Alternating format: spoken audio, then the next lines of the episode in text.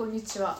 こんにちは。お久しぶりおです。久しぶりです。チャットチャットレディオ始まります。2020年今日は9月13日曜日時刻4時20分です。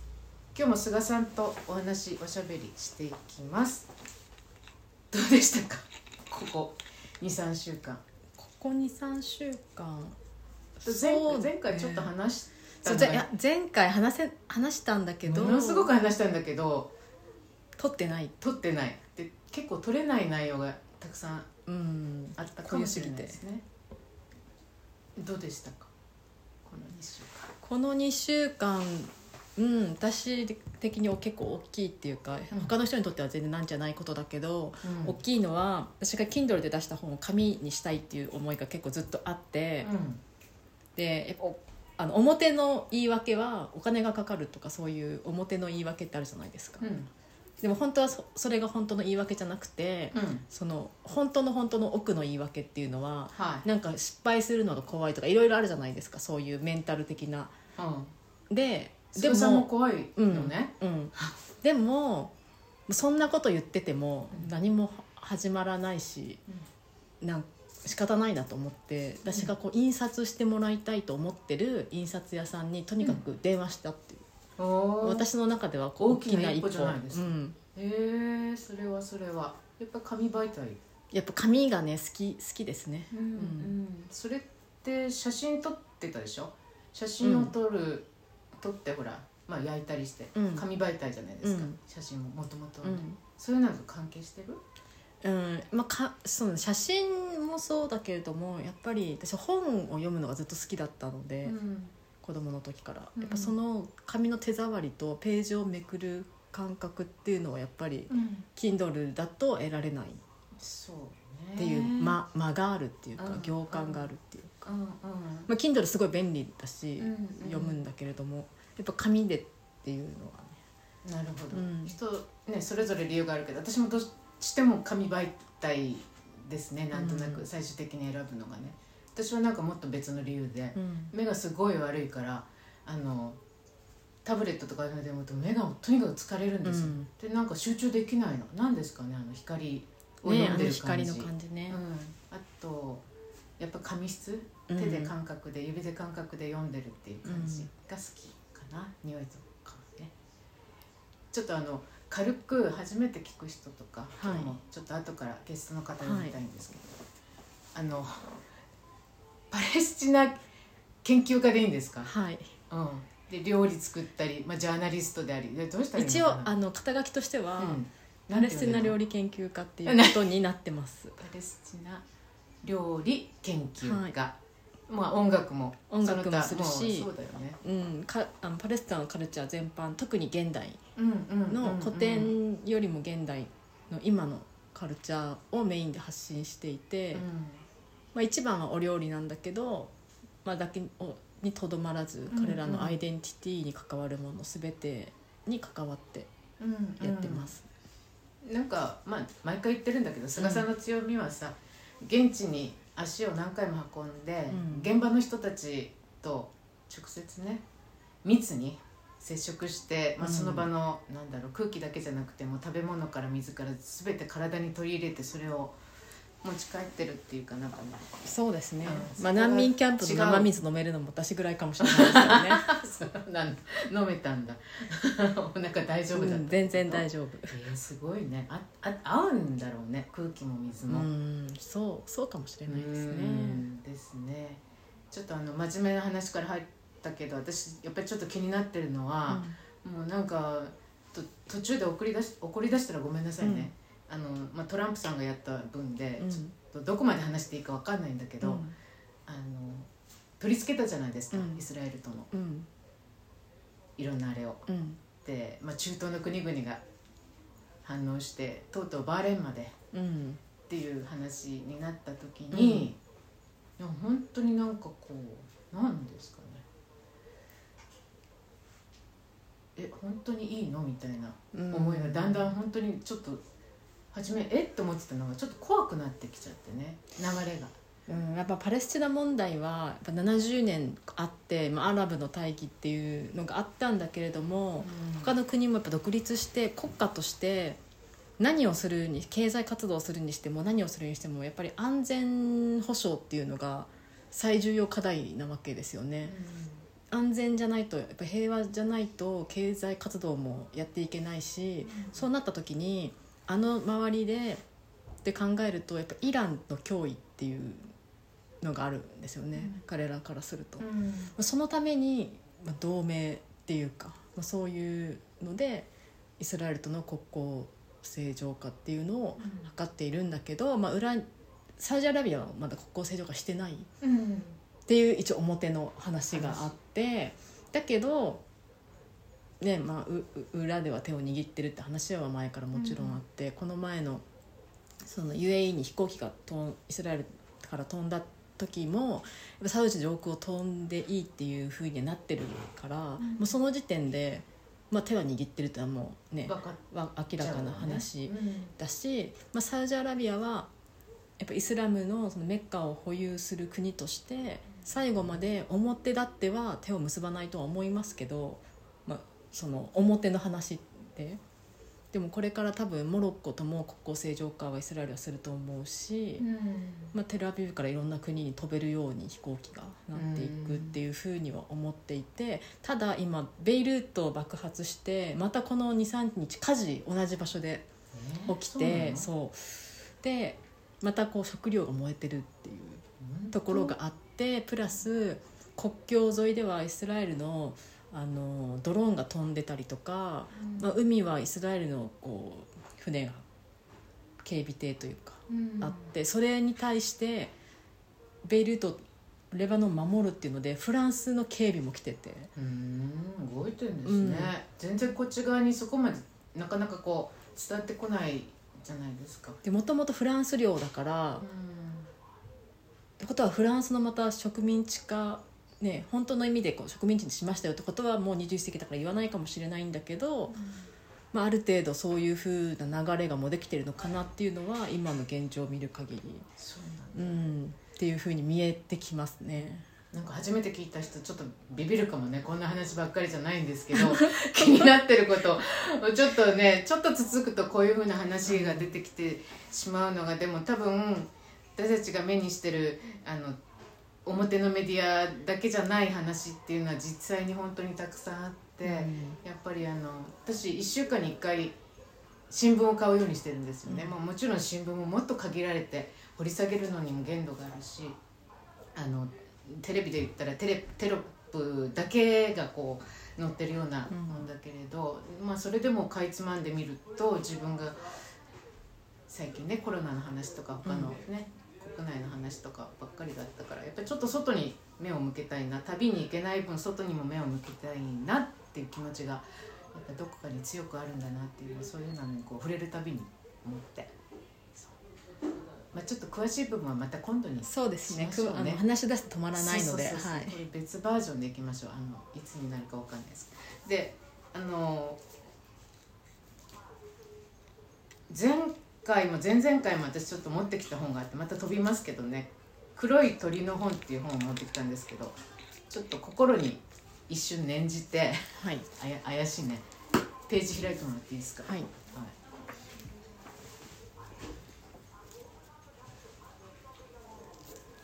ここで。はいこちらで。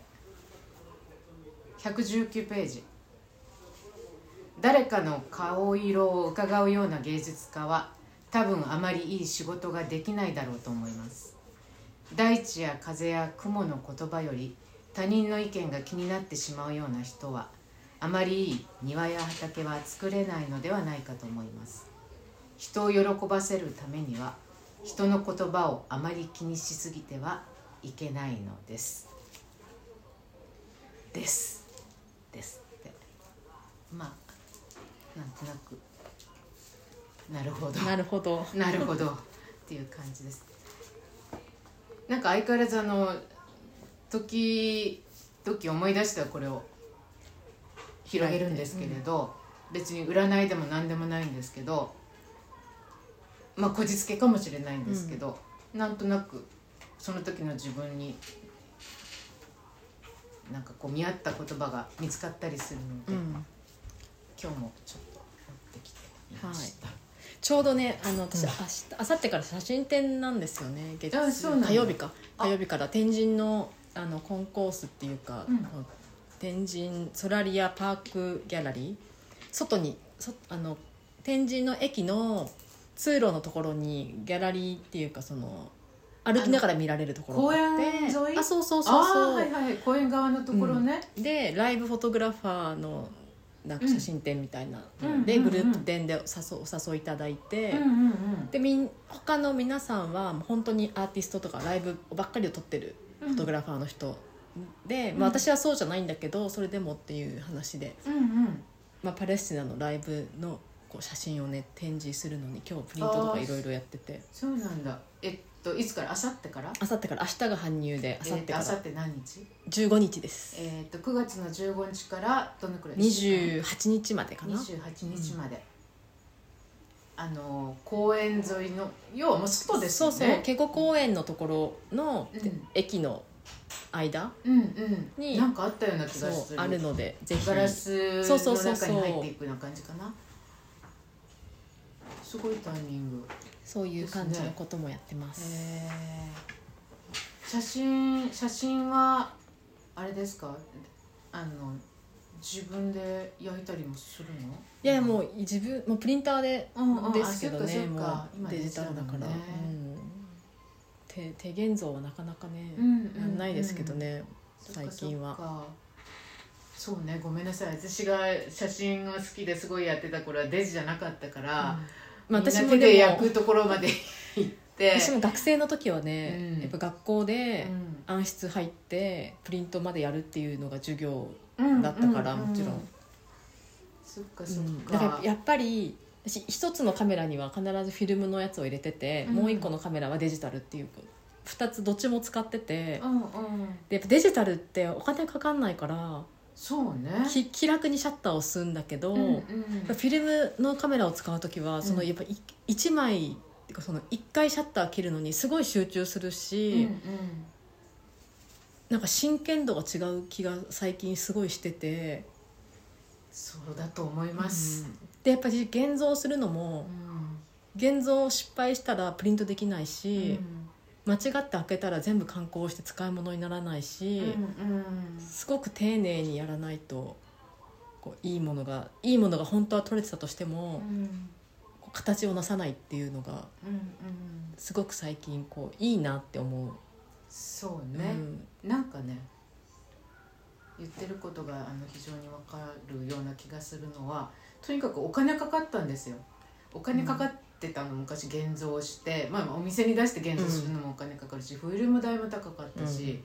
今もっと高いでしょ、うん。で私途中で、えっと、私はもうなんちゃってだったから勉強だとかじゃなくて趣味でやってたからあのニコンとかじゃなくてキャノンの EOS うん。キスとかって言ったでしょ？あれを持って渡米したんだけれど向こうで結構撮りまくって向こうの写真のサイズってはがきサイズよりちょっと大きいぐらいの、うんうん日本に帰ったらすごいちっちゃいでしょ。でそのサイズがすごく気に入っててできるだけ帰ってくる前にもう向こうで現像してて現像代も安かったからね。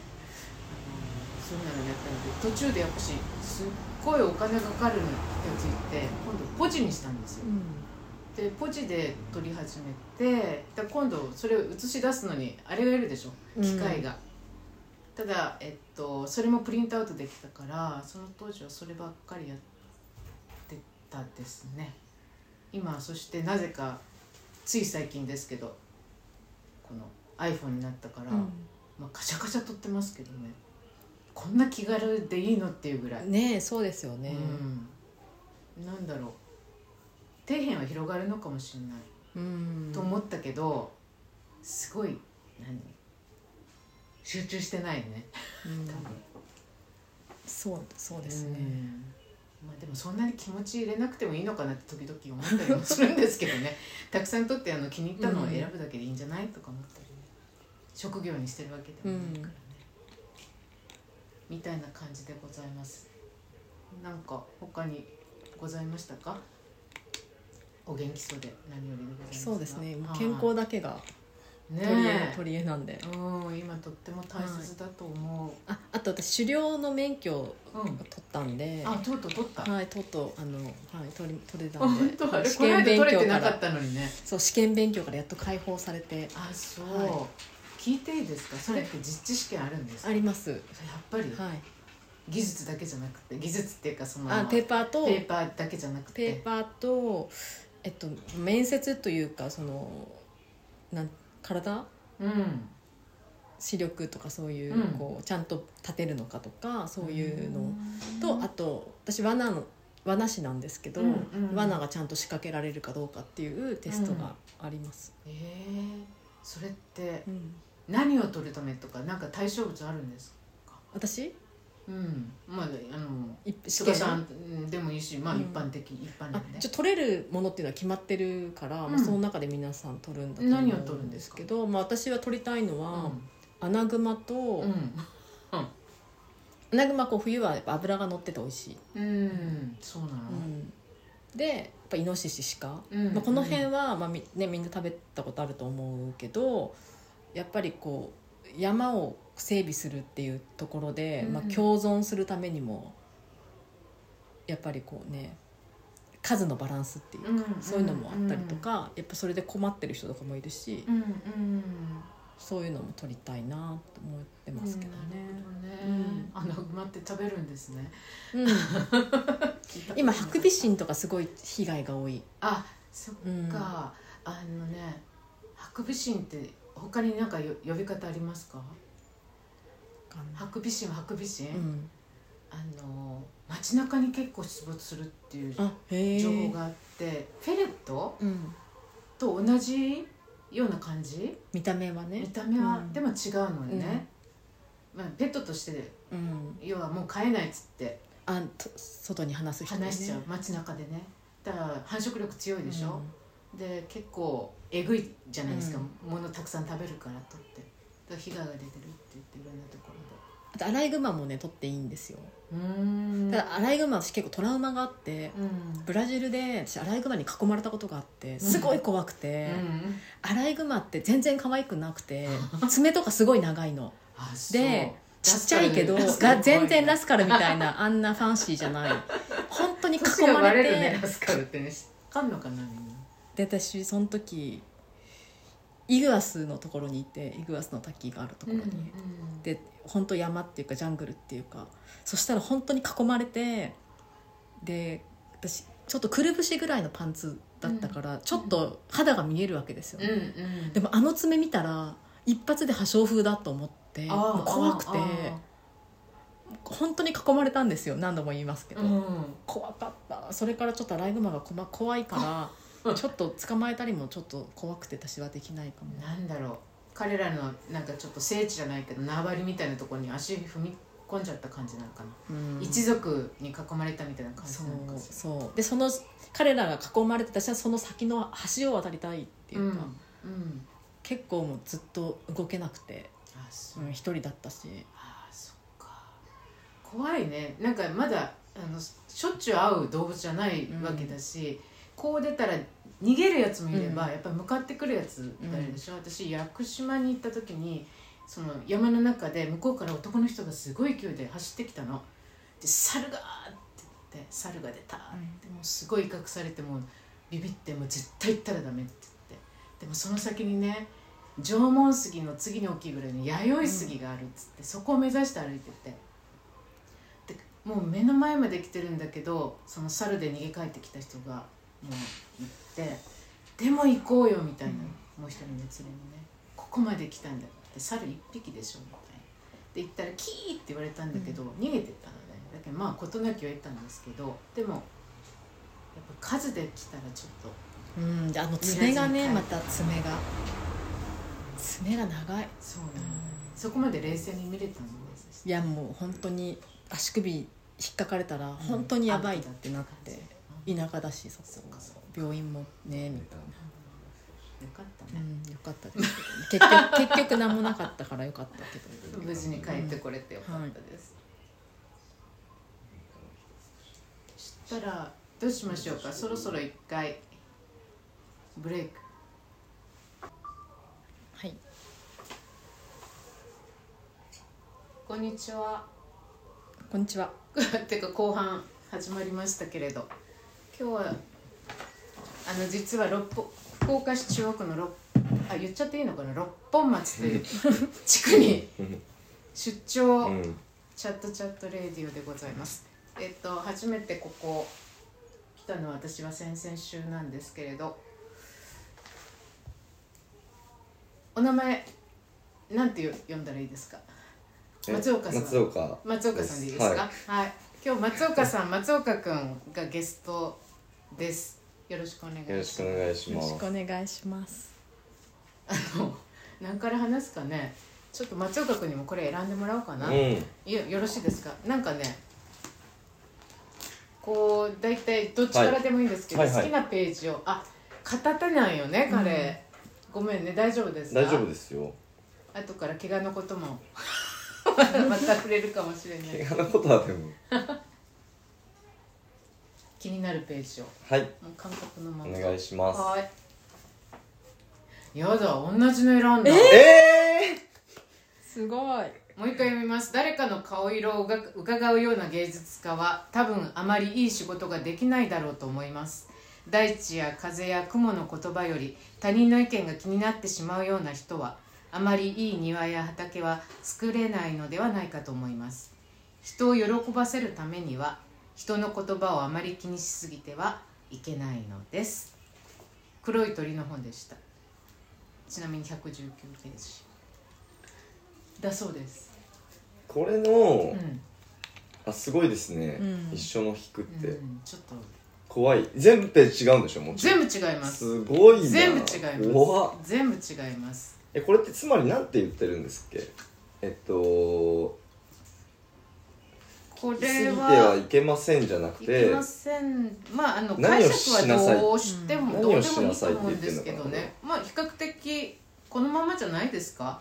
うん。なんか顔色を伺うなっていう。そうそうそうなんか。でそれのなんかつまりみたいなのが知りたくて、そこは自分の中に答えがあるってことでしょうね。外からもらう答えではなくてご自分でその答え見つけてくださいっていう問いかけだと思いうます。でなんかいろんな言葉とか情報をもらった時に私もなんですけどすぐに出て答えが何だったかなって出てこない時は、うん。やっぱりそれをちょっと何回かこう咀嚼するってういうか、ん。時間かかるかもしれないし答えがひょっとしたら1ヶ月後とか3ヶ月後に出る時があるかもしれないですけど、うん。すぐじゃなくてね、まあ、そのぐらいで。まあもうねもうまさに僕結構人の顔色を伺うんで。ええそうなの。えー、うん見えないね意外だね。それも失礼ですね。いやーそう？いやなんだろう。やっぱりほら仕事してる時の顔と、うん。もちろんみんなそうだけど、うん。別の顔っていうのがあるわけで。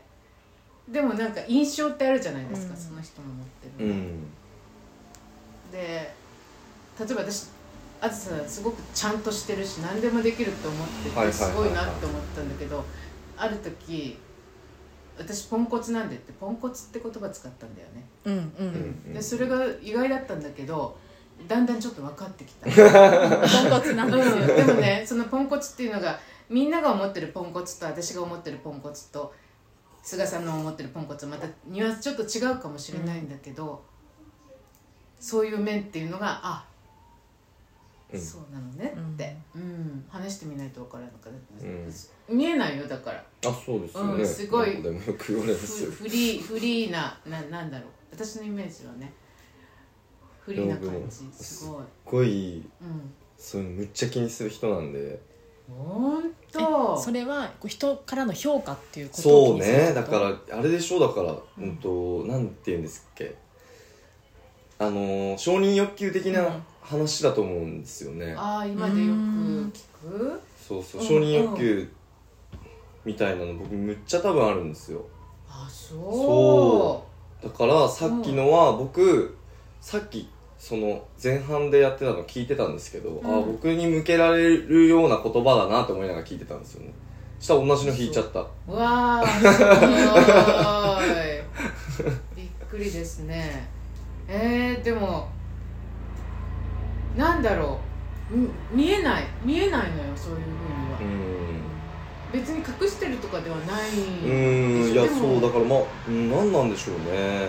でもそこを自覚してるっていうところはいいよね多分。うん。ないいよねっていうか。そこが一番難しいじゃないですか。みんな多分そういう気持ちって少なからずあって、うん。それを自分で発見してうん見ないふりをすることもできるし、うん。でもそれを自分で受け入れるっていうのが一番私ハードルが高いと思っていて、うんうん。それって自分のよ弱いとこだったりとか、うんうん。ちょね人ね、もしかしたらネガティブなのかもしれないしネガティブじゃないかもしれない分かんないけど、うんうん。そういうところを受け入れてこういう人なんですって言えるのはすごい強いうん。っていうふうに思いますけどね。えそれは結構小さい頃からですか？多分そうだと思いまあで今さっきも言ったんですけどおそらく。あの言いたくないことあるのミッフィーちゃんバッテンしてくださいね。どうぞ。一応あの私空気読めない女なんです 読みます。読まない読めない分ちょっとこれでビジュアル的にやったらあはい。と聞きたくないと ちょっと勘弁してって感じそうなんだ。そうそうそう。いや私がちょっと気になったのはね、うん。ここはあのいろんないろんな意味で個人のお家に今お邪魔してるわけですけど、はいはいはい。個人の家の終わりにはなんかこうオープンというか今さっきも人がうんね、うん。訪ねてこられたりとか、うん。中にそのまま入ってきたりとかおしゃべりしたりとかうん。道行く人がそのまま声かけてうんうなんかね、んうん。なんかすごくオープンな感じがするんですけどうんなんか新しい場所じゃないけどなんか始まりそうな気もしてたりしてなんかそこら辺の話も少し聞けたらいいかななんて思いながらごめんね。なもうこの本が気になるわけです。よやばいね。ここにある本がね もう気になって仕方がない。私があんまり読んだことがないような本ばっかりで。さすがビジネスマン。うん。これあの僕さっきあちょっと読んだやつも読み終わったやつ人に譲ってってるんですけど、うん今20冊3ヶ月で20冊チャレンジっていうのをやってて。3ヶ月に20冊。20冊読むっていうのを、まあコロナですごい僕は時間持て余してるのもあるし、うん。ちょうどなんか僕の僕をいつもなんか気にしてくれる人がいるんですけどね。その人があのーいろんなこうこれからビジネスじゃないけどなんか教えてあげるみたいな流れになってとりあえずこれ読んでって言われてバーってリストが20冊送られてきてで全部買って今読んでる途中なんで僕が選んだ本じゃないんですよ、なるほど、うん。第三者の人が選んでね。そうそう。その人は結構自己啓発が好きなんでそっち系が多いけど、うんうん。呼吸法とか。そうね。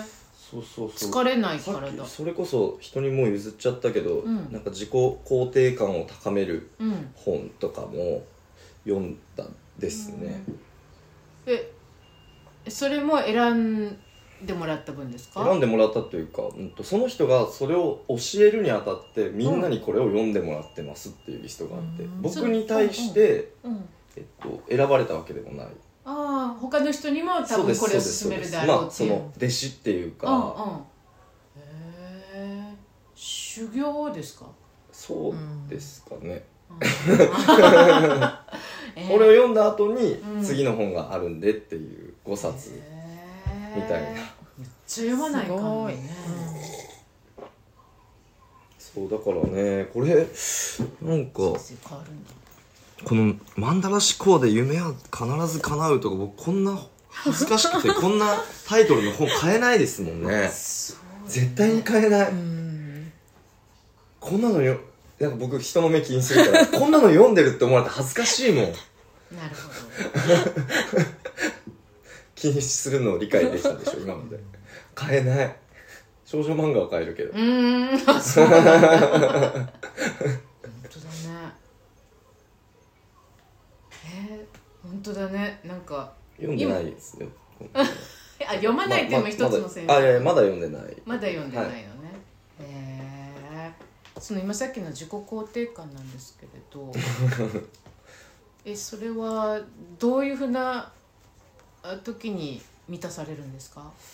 聞いていいですか？えーとですね満たされるというか満満たそれをがもう備わっている欲求なので、うん。まあ仕方がないんですがっていうのがまあ、うん。もう自分の一部であると認識してる、そんなね話みたいですね。うんうんうんうん。でもまあそれを追うとえっ、とさっきのさっきの何の本でしたっけ？さっき言葉をいただいた。あー黒いこれですか、うん、みたいにあんまりねそれを気にしすぎちゃうと、うんうん。自分ではなくなっちゃいますよねみたいな話ですよね、自分の選択が自分の選択なのにっていう、うんうん。いう話に落ち着くんですよね。やっぱどうしてもね、かなって思ってます。なるほど、うん。え菅さんどうですか？いや私はなんか私ができないっていうか苦手とすることをいつもやってるからあそうですか。すごいなって思う。私人と関わることが得あんまり得意じゃない。うん。だから一人が好きっていうか一人がの方が得意。うんうん。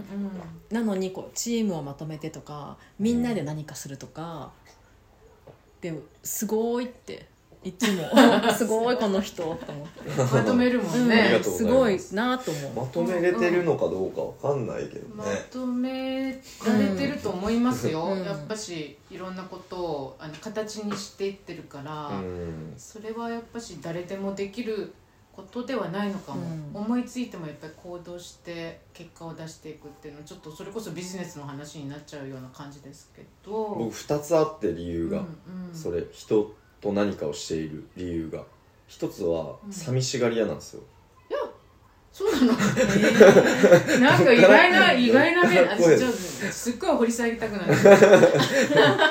そうなの。寂しがり屋なんですよ。一人とか全然全然好きじゃないへえそう、うん全然好きじゃない。んで、一人旅とかももう。全く興味がないへ話聞いてみるん。だね えー、そうなんだ。か共有楽しさとかを共有したいし、うんうん。一人じゃ笑ったりできないし、うんうん。なんかそれがすごい寂しくて、うん。まあ寂しがり屋っていう一つと、もう一つは自分にすごく甘いので、うん。あの自分一人じゃ進められないんですよ、うん。人と約束をして時間を区切っていかないと、うん。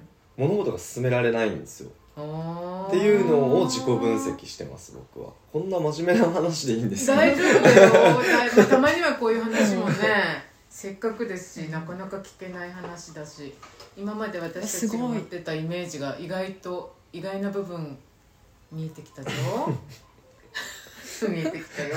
いやでもすごいなと思って。私ほらイベントとかやるけど結局全部下準備全部一人でやってでも来てもらわなきゃいけないわけですよねイベントとかして、うんはいはいはいはい私は伝えたいことがあるからイベントをして伝える伝えて知ってもらう人たちがいるって。でも一人が好きだからそのイベントっていうのがすごいきつい。うんうん。だけどやってるのは伝えたいっていう思いがそれを上回るからやってるだけであって、はいはいはい。だからす本当にすごいなと思って私が本当に苦手とするところだけどやりたいでもやりたいその先の目的があるからやりたいと思ってやってるだけで本当だったら一人でずっと家で本読んでて ずーっとそれでいいずーっとそれでいい本当は。だ ねえだけど、思いがうね、ん、だから本当にねもうずっとずっとすごいと思ってて、うんうん。こんなみんなとねちゃんみんなをみんながいるからもっと人も来るし、うん。もっと規模も大きくなるしそれはすごいわかるけど私がでできないからその能力がないからすごいなと思ってうん。いつも。多分ね本当はプロモートできる人をあのパートナーとして選んで私はここやるからあとお願いねっていう形でねそれを広げてくれる人がもし見つかったら、うん。多分うまくこう循環していくのかもしれないけれどま一番たそれはそれでまた別の問題が出てくるよね。うん。一番心地がいいのはもう家で一人でずっと部屋にいるっていう のが一番私は心地よくて一人一人旅しないでしょ、私はもう一人で旅をして一人でもう満喫するっていうのがすごい好き、あうん、だから面白いよ。その全然違うー価値観で、真逆なのに、本当だね。面白い。私ハーフハーフかもちょうど。旅は一人に限ります、だけどなんだろう。人とまとめたりなんかこうやっていくっていうのはやろうと思えばできないことでもないけれど基本私も一人が好きなんですよ。実は。でも私、なんだろう。グループでみんなでわーってやってる姿を見てる人は、あ黄緑さんそういう人なんだっていう目で見られがち、そのギャップにいつも苦しんでる。あーははははは私そっち側もう OK なんだけどいいんだけどやりますけどででも実はね一人結構好きなのよっていう感じ。一人旅してる時って、やっぱ独り言言います？あそれが多分す違って私はずっと頭の中で一人でずっと会話してるから普段から。あなるほど、だから一人旅だから一人で何かじゃなくてあずっとそうそうかそうか。そうか。ずっと頭の中でずっと誰かと会あ話しそうかそうか。誰か自分とうん、ずっと会話してるからうん、か変わらない、まあまあやばいね。まあまあやばい。うん。すごいな。いや僕その一人旅うんこの間実は初めて一人旅したんですよ、うん。1月にインドとうん。タイと,、うん。えー、とマレーシア行って帰ってきたんですけど、うん。コロナが流行ったから、早めに帰ってきたんですけどマレーシアで引き上げて。初めての一人旅で、えー。やっとちょっとだけでも楽しさ分かったんですけど、独り言言いますよね。言うかもしれないけどわかんない。もう出ちゃうんじゃない？うわこれやべえとかわ超面白いとか、うん。なんか。あでも笑いたい出来事が起こった時ってどうするんですか、その辺にいる人と話してるかも。あそうか、私結構ご飯食べ行ったりすると周りの人とも話すし街で会った人とかも話すし。あ、本当に、うん、私今のパレスチナのコミュニティって私はは一人でずっと行ってるけど今すごい友達とか泊まる家があったりとかするのは、街で知り合った人とかそういう感じだからどこの国に行っても大体うん大体その場のその場だけの友達とか長く続く友達ができることもあるしまあまあまあまあワイワイしてる。そうか。そそこですかね一人旅とのなんていうか。多分でもそれ醍醐味だもんね、うんまあそういうことですよねね。うん英語喋れないんですよ僕。うんうんうん。だからなんかあんまり勇気は湧かないっていうか普通のうん。普通の日本人ですよ。なんていうのかな。でもそれ私はあのおじいちゃんが死んだ時に、うん。いろんなこう整理してて、はいはいはい。でかおじいちゃんははがきとかを取ってくれてた私からだ、私が出した。おう。でカナダに私は初めてのた一人旅はいはいその時のはがきが私は英語が全然喋れなくてっていうのが書いてあった。うん。二十歳ぐらい多うん分、でも今は別に英語困らないけど留学はしたことない、あへえで勉強っていう勉強もしたことなくてええ英会話レッスン行くとか、だから英語が喋れないっていうのはその日にとその日はもしかしたらこうディスアドバンテージなのかもしれないけど、これはもうやっていくしかないっていうかうん慣れていくとやっぱ語彙力も増えるし旅で使う会話とか単語ってやっぱ限られてくるから、うんうんうんそれでその日宿で知り合った人とワンデートリップでどっか行くとかなったらどうやったってコミュニケーション何かしらねうん。もう身振り手振りでも iPhone でもいいけどするとやっぱ少しずつ喋ることへの抵抗がなくなってうくる、ん。ほそれがそれがすごい楽しかったのかも、うん。人と行くとうん。やっぱ私より英語できる人なんかもいっぱいいるし助けてくれるけど一人だったら自分でやっぱ自分を助けないといけないから会話するとかそういうのがすごく楽しいしやっぱ目に見えて自分の語学力が上がっていくのもすごい楽しい、ううんうん確かにね。で確かにパートナーがめっちゃ英語喋れる人だったら、うん。もう多分何も喋んなくて旅しちゃいますよね、うん。きっと。旅しうんそうだねそうなるねほどね。僕で喋れる人もねなんか「いいよ私喋るし」みたいなね。はいね。そういうちょっと旅のストレスみたいなのはいもね、そうですね。僕一緒によく行く友達はあの喋れないんですよ。うんうん。で2人とかで行動するとすごい楽しいんですよね、うんうん多分同じレベルだからでしょうね、その頑張って伝えようとしたりうん頑張って聞いたりして、うんなんて言おうとあれみたいな。ああそっかそっか。でもそれは面白いですよね。あーまあでも今の状況がまたちょっと変わってきたらまたひうん。ょっとしたら行くねチャンスが出てくるかもしれないし、なんか外に行きたいですねやっぱり。いや行きたいですね。私もちょっと限界かも。結構我慢してるよね。頑張って我慢してるよね、うん。菅さんもね。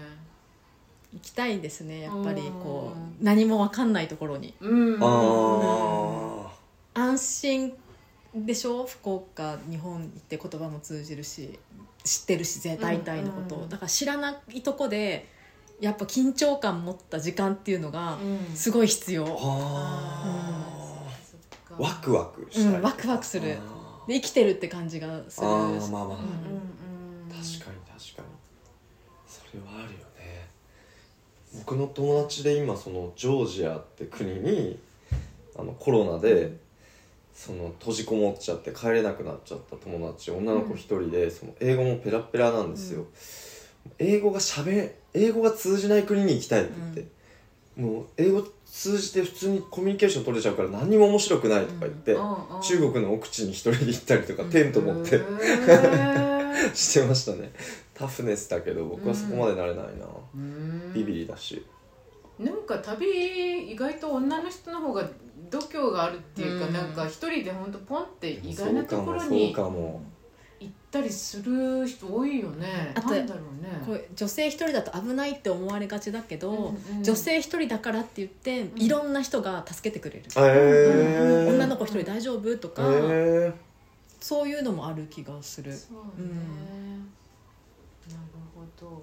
ええっと今回その3国三カ国はい。回って、なんかすごく気持ちに残ったところとかなんかある？聞いたのでここは？基本的にはナイトマーケット視察と称して何かこうやっぱ日本じゃ受けれない刺激というか、うんうん。習風風習とか、うんうん慣例っていうんですか？ああいうのをなんか見に行きたいなと思って行ったんですけど、刺激ですよね全部。そううねん。なんか面白いことできないかなみたいな。やっぱりほら本見ました見ましたじゃなくてその空気感だったりうん。もう匂いとかも全て含めてぎ現なんか見地でに行きたいですよね。ね。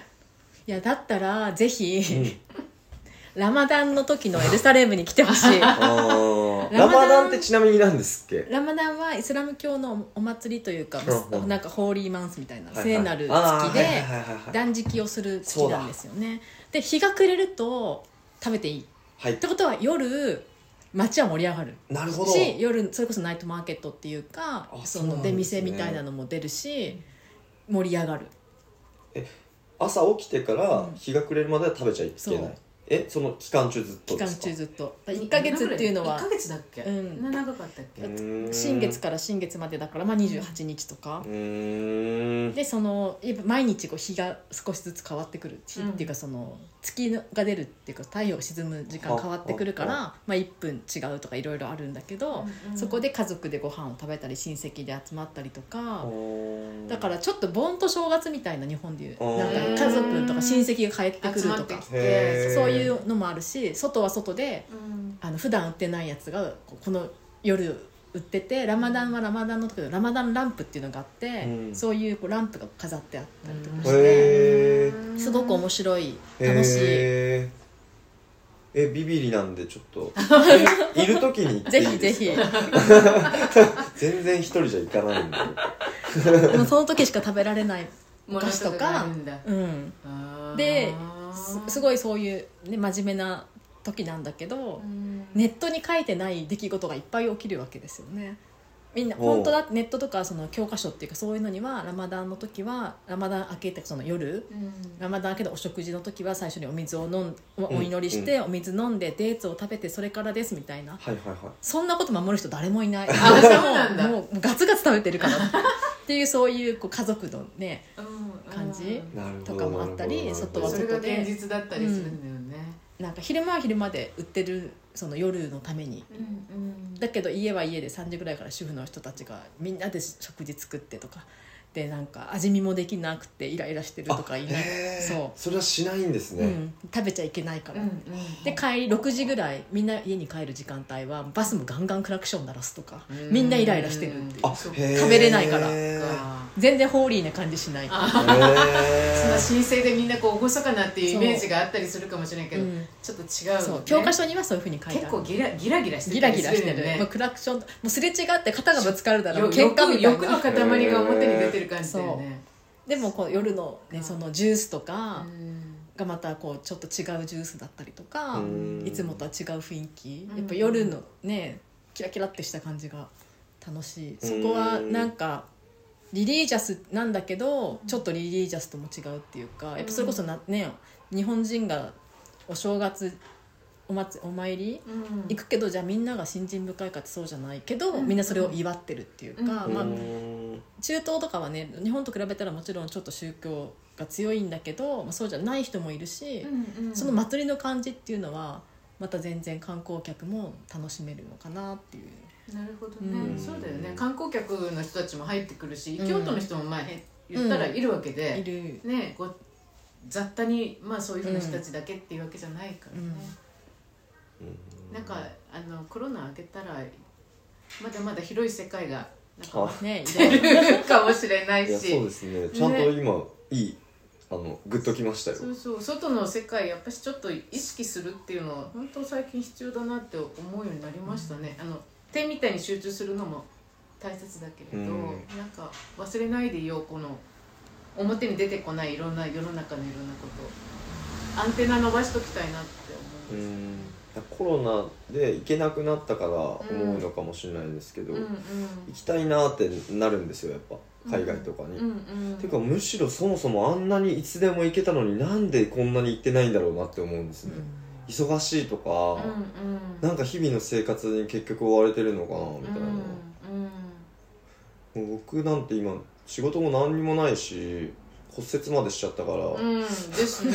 今日はあの右肩から三角筋でねつってねちょっと大変なことですいませんね。なんか本当になんで行ってないんだろうな。もっとポンポン行けるのになと思って、うん韓国とかも安いわけじゃないですか、うん。今飛行機なんでね開けたらすぐ行きたいね。開けたらっていうのがあんのか知らんけど。ななんかこういうことが起こるとそういう気持ちがに気づけるっていうかさ、うんうん。なんか今年の流れがやっぱり普段と違うから去年と同じようだったら多分そこに行き着いてないよね。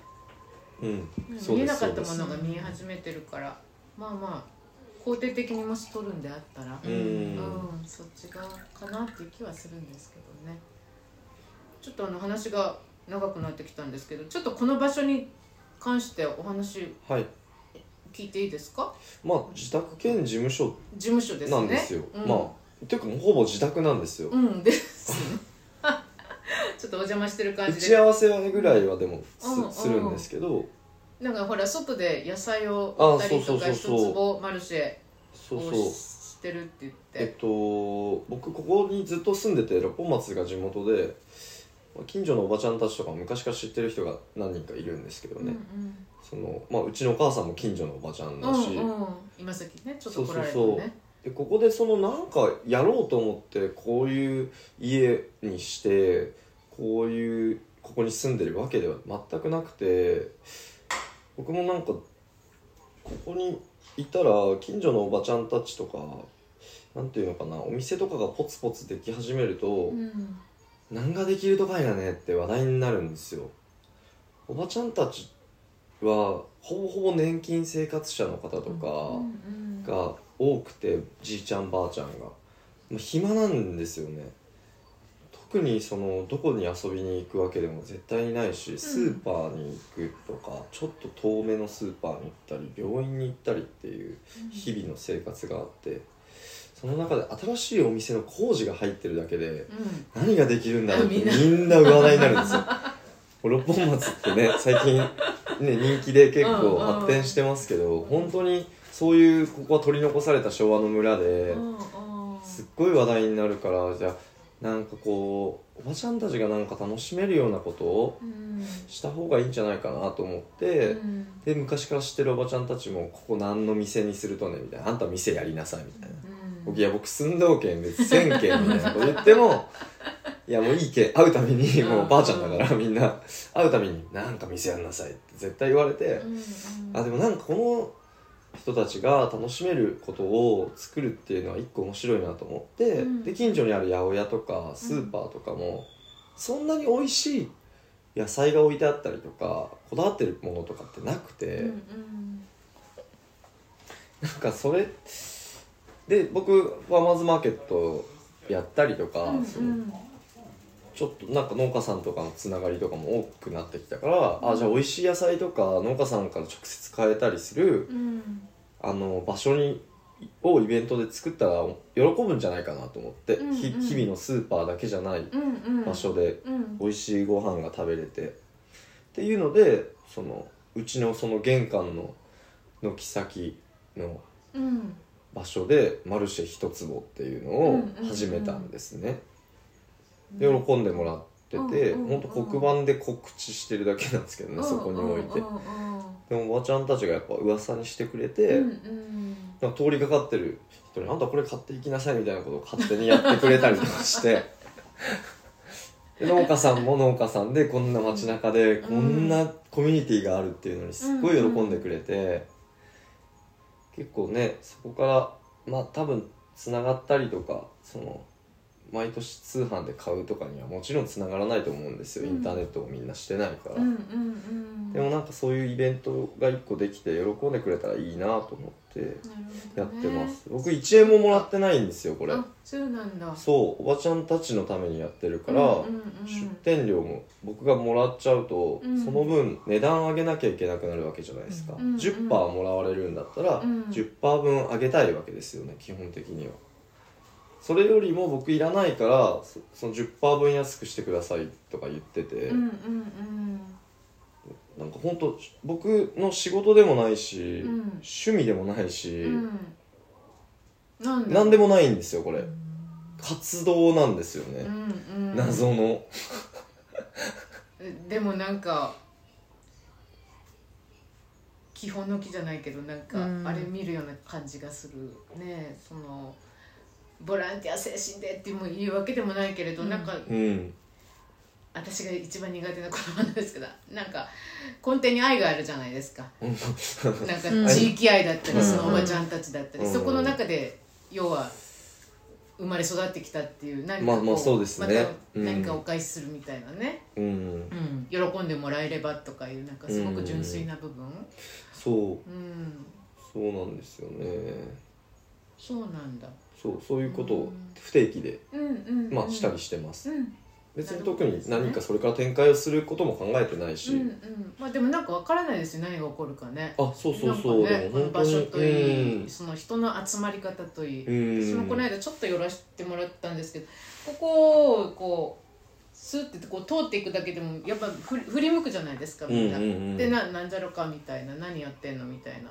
で初めてじゃない人がね結構いたり私もちょっとびっくりして、立ち止まって立ち話、していくっていうのがもうまさになんかこう下町ちょっと昭和チックな風景で、うん。最近あ見てなかった風景を見させてもらったと思いました。でもそうかもしれません、うんうん本当に本当に本当に。住宅地でえこんなに結構みんな大きい声で喋ってて「あすいませんね」とかなんか謝ったりしたりとか「あそこ危ないよ」とか言ってみたりとか「これ美味しいよ」とかいろんな言葉が飛び交ってたのがなんか嬉しかった。えうん。ーいやいいですよね。いて。いいですよね。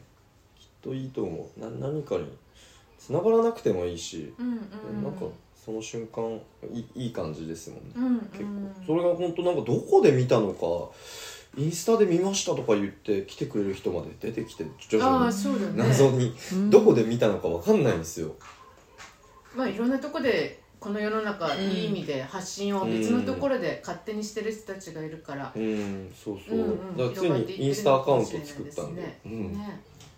っていう感じで不定不定期なんですよ今のところあそうですね。まあ告知はそのインスタマルシェ一坪そうですね、うん、見ていただいたりとかしたらでもまあ誰かがまた発信してるのがどっかで引っかかったり六本松とかうんうん。のキーワードでも検索したらうんうんうん出てくるかもしれ9ないし、月末の日曜日に梨うん。やります。うん。梨農家さん。そうかそうか、はい。